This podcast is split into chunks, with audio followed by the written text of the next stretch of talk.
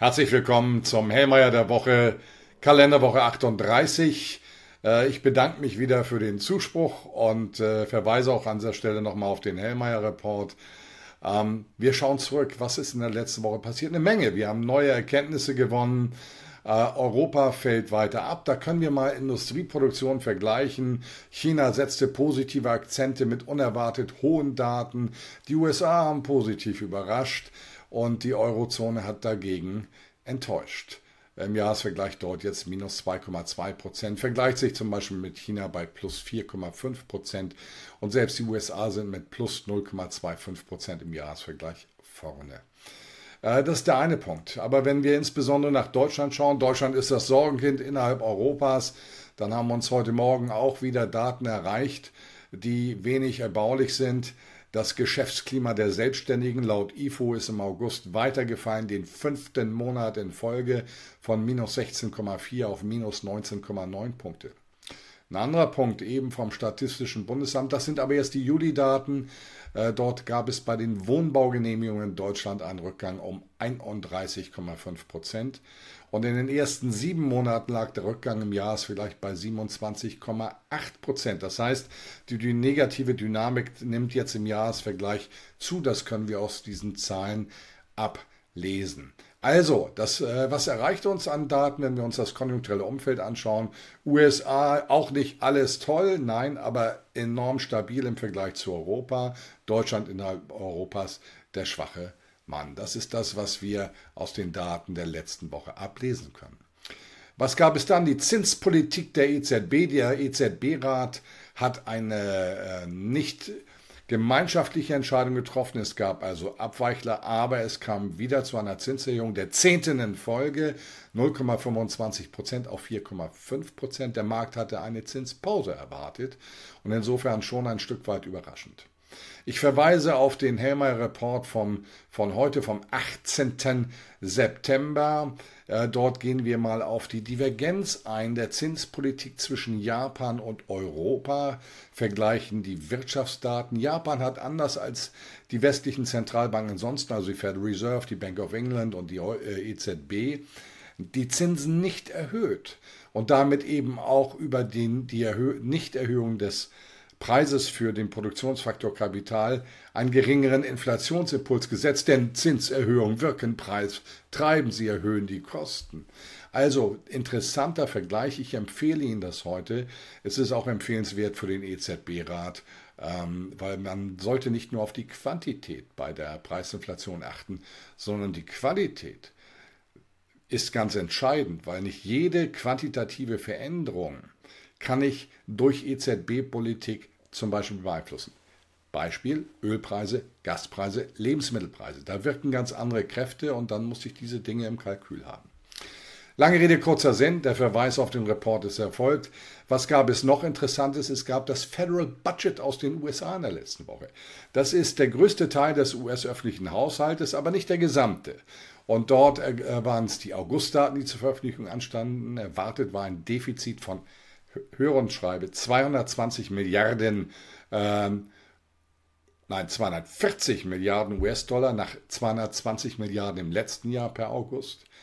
Und was ist rausgekommen? Plus 89 Milliarden, also eine, Voll eine Zahl jenseits der Vorstellungskraft. Daraufhin sah ich mich veranlasst, die Daten bei der US Treasury mal zu checken. Die US Treasury gibt die Daten für die gesamtöffentliche Verschuldung tagesgleich an über Debt to the Penny und wir haben vom Ultimo Juli bis Ultimo August eine Neuverschuldung gesehen. Insgesamt in den USA bei den öffentlichen Haushalten von 306 Milliarden US-Dollar. Also wir haben ein Ausweis Federal Budget plus 89 Milliarden und tatsächlich minus 306 Milliarden in der öffentlichen Verschuldung. Ergo markante Divergenz und es macht nochmal deutlich, weil die Treasury-Daten sind die, die belastbar sind, dass es hier nach wie vor um defizitfinanzierte Ökonomie ganz, ganz wesentlich handelt. Unterscheidet sich übrigens deutlich von der der Eurozone. Also Frage selbsttragendes Wachstum. Damit kommen wir zu den Daten in dieser Woche. Wir beginnen wieder am Dienstag. Wir bekommen die finale Berechnung der Verbraucherpreise der Eurozone. Äh, sowohl die Gesamtrate als auch die Kernrate sollte bei 5,3 Prozent bestätigt werden. Vergleicht sich mit Japan 3,3 Prozent, USA 3,7 Prozent. Also wir liegen da im hinteren Ende. Dann kommen die Baugenehmigungen, 1,44 Millionen erwartet, annualisiert aufs Jahr hochgerechnet, wenig Veränderungen zum Vormonat.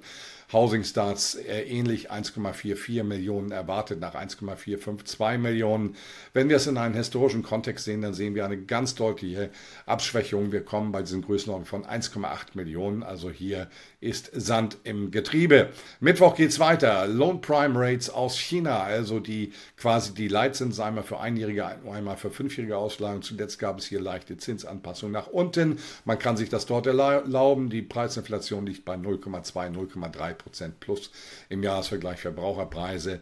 Mal schauen, was kommt. Es gibt hier keine Prognose. Zuletzt für einjährige Ausleihungen 3,45 Prozent, fünfjährige Ausleihungen 4,20 Prozent. Dann geht es weiter mit Verbraucherpreisen in Großbritannien. 7,1 Prozent im Jahresvergleich erwartet für den Monat August nach 6,8 Prozent. Also hier nochmal deutlich schlechter als die Eurozone. Es zeigt einfach, dass hier ein anderer Preisdruck ist. Das hat auch mit dem Brexit zu tun. Das hat mit Innen- und Außenpolitik Großbritanniens zu tun. Und äh, insofern sehr viel kritischer. Deswegen auch übrigens jetzt äh, von äh, Keith Starmer, dem Chef der Labour Party, äh, Partei, der sagt, okay, wenn wir gewählt werden bei den nächsten Wahlen, wir werden uns Europa wieder stärker anschließen. Man dockt sich ja schon an, um wieder von den Subventionen im Wissenschaftsbereich zu profitieren. Man will sich stärker mit der europäischen Wirtschaft wieder vernetzen. Ja, äh, man konstatiert damit Fehler in der Vergangenheit, ohne jetzt näher darauf eingehen zu wollen. Dann geht es weiter mit dem Hypothekenmarktindex aus den USA von der Mortgage Bankers Association, zuletzt 182,2 in der letzten Berichtswoche. Das war der niedrigste Stand seit Mitte 1995, also unter dem Niveau von der Immobilienkrise 2008-9 in den USA, zeigt hier Sand in Getriebe. Dann äh, das Highlight der Woche, die Offenmarktausschusssitzung äh, des äh, der Federal Reserve, der US-Notenbank. Hier Ähnlich wie bei der EZB, Erwartungen 5, ein Viertel bis 5,5 festhalten an dem Niveau. Erstmal eine Zinspause im Hinblick auf die real positiven Zinsen. Nochmal Verbraucherpreise 3,7, Leitzins über 5 Prozent. Ist ja eine ganz andere Situation als die, die wir in Europa haben, wo wir immer noch real negative Zinsen haben. Ergo, die Wahrscheinlichkeit, dass sie nichts machen, ist hoch, auch weil der Stress, insbesondere im ich habe eben darauf hingewiesen, hoch ist. Und dieser Markt ist für die US-Gesamtwirtschaft von Bedeutung. Donnerstag, wie geht's weiter? Das Geschäftsklima in Frankreich zuletzt sehr stabil, anders als bei uns in Deutschland. 99 Punkte, keine Prognose verfügbar. Dann kommt die Sitzung der Bank of England, so wie die EZB erhöht hat. Ein wenig überraschend im Konsensus. Hier der Konsensus ganz klar, andere Verbraucherpreis, anderes Verbraucherpreisniveau, ein Viertel Prozent von fünf ein Viertel auf fünfeinhalb Prozent erwartet vom Markt. Dann kommt in der Türkei die Zentralbanksitzung. Dort geht man ja einen neuen Weg. Zuletzt äh, Zinsniveau 25 Prozent. Jetzt erwartet nochmal ein Schluck. Da ist aber ein großer Schluck drauf. 5% drauf. Auf 30% die Prognose. USA Leistungsbilanzdefizit per zweitem Quartal zuletzt 219,3 Milliarden. Defizit jetzt erwartet 221. Das wird die Märkte nicht so interessieren. Philadelphia Fed Business Index soll, wenn wir den Prognosen glauben, von plus 12 auf minus 1 Punkt fallen. Also rund geht es da auch nicht, aber es geht viel besser nochmal als in Europa. In Europa Erstschätzung für das Verbrauchervertrauen folgt dann nach minus 16, jetzt minus 16,5 Punkte erwartet. Und Deutschland spielt dabei eine große Rolle für, bei diesem negativen Imprint, weil wir sind am Ende der Skala, das muss man deutlich sagen. Dann der Absatz zuvor genutzter Wohnimmobilien in den USA, wenig Veränderungen erwartet, 4,1 nach 4,07 Millionen. Und zum Schluss am Donnerstag der Index der Frühindikatoren nach Lesart des Conference Board. Ähm, ein erneuter Rückgang erwartet, zuletzt minus 0,4 Monatsvergleich, jetzt minus 0,5 Prozent. Das geht seit zig Monaten äh, nach unten. Bisher ist dafür die, der Ausweis der Wirtschaftsdaten des Wachstums erstaunlich resilient. Freitag, äh, wir bekommen die Verbraucherpreisdaten für August. In Japan zuletzt 3,3 Prozent, nochmal ein riesiger Unterschied und das mit Leitzinsen bei minus 0,1. Das ist wichtig. Das zeigt, dass eventuell das, was wir uns bei der EZB, was wir uns in Europa ausmalen, äh, nicht notwendigerweise alternativlos ist. Das ist vielleicht der Punkt richtig. Dann die Erstschätzung für Einkaufsmanager-Indizes. Einmal aus Japan für den Bereich verarbeitendes Gewerbe, zuletzt 49,6. Damit ist es ein Powerhouse Japan der westlichen Länder im Vergleich zu USA, Europa, Großbritannien. Ähm, dann der Dienstleistungsindex 54,3, deutliches Wachstum. Der Gesamtindex Composite Index 52,6. Die letzten Monatswerte, keine Prognosen verfügbar. Dann schauen wir in Richtung Deutschland. Wo liegen wir dort beim Manufacturing, bei einem verarbeitenden? Bei 39,1 zuletzt erwartet jetzt 39,5. Damit stehen wir am Ende der Skala in westlichen Ländern. Dann der Dienstleistungssektor soll leicht zurückgehen von 47,3 auf 47,1, auch unter 50, also Kontraktion. Und der Composite Index für die Gesamtwirtschaft Wirtschaft soll von 44,6 auf 44,8 steigen. Aber wir vergleichen das nochmal mit Japan zuletzt 54,3. Da haben wir ganz unterschiedliche Richtungen drin. Europa erwartet äh, beim, äh, für die Eurozone der Einkaufsmanager-Index 44,0 nach 43,5, Dienstleistungsindex 47,5 nach 47,9, also alles Kontraktion und der Composite Index soll fallen von 46,7 auf 46,3. Der Unterschied nochmal zu Japan signifikant. Dann die Daten aus den USA, hier im Mittel von Standard Poor's ähm, für den Bereich produzierendes Gewerbe unverändert 47,9, also deutlich besser als Eurozone, deutlich besser als Deutschland.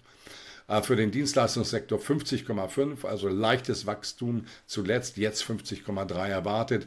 Und der Composite Index war bei 50,2 Punkten, also der sollte weiter um die 50 vor dem Hintergrund, wenn die anderen Daten so kommen, oszillieren. Damit haben wir ein Ranking in Europa, in, in der westlichen Welt. Japan führt an, USA laufen hinterher, dann kommt die Eurozone und dann kommt Deutschland als schwächstes Glied der Eurozone. Das ist die Realität und das ist keine Konjunkturflaute, Herr Habeck.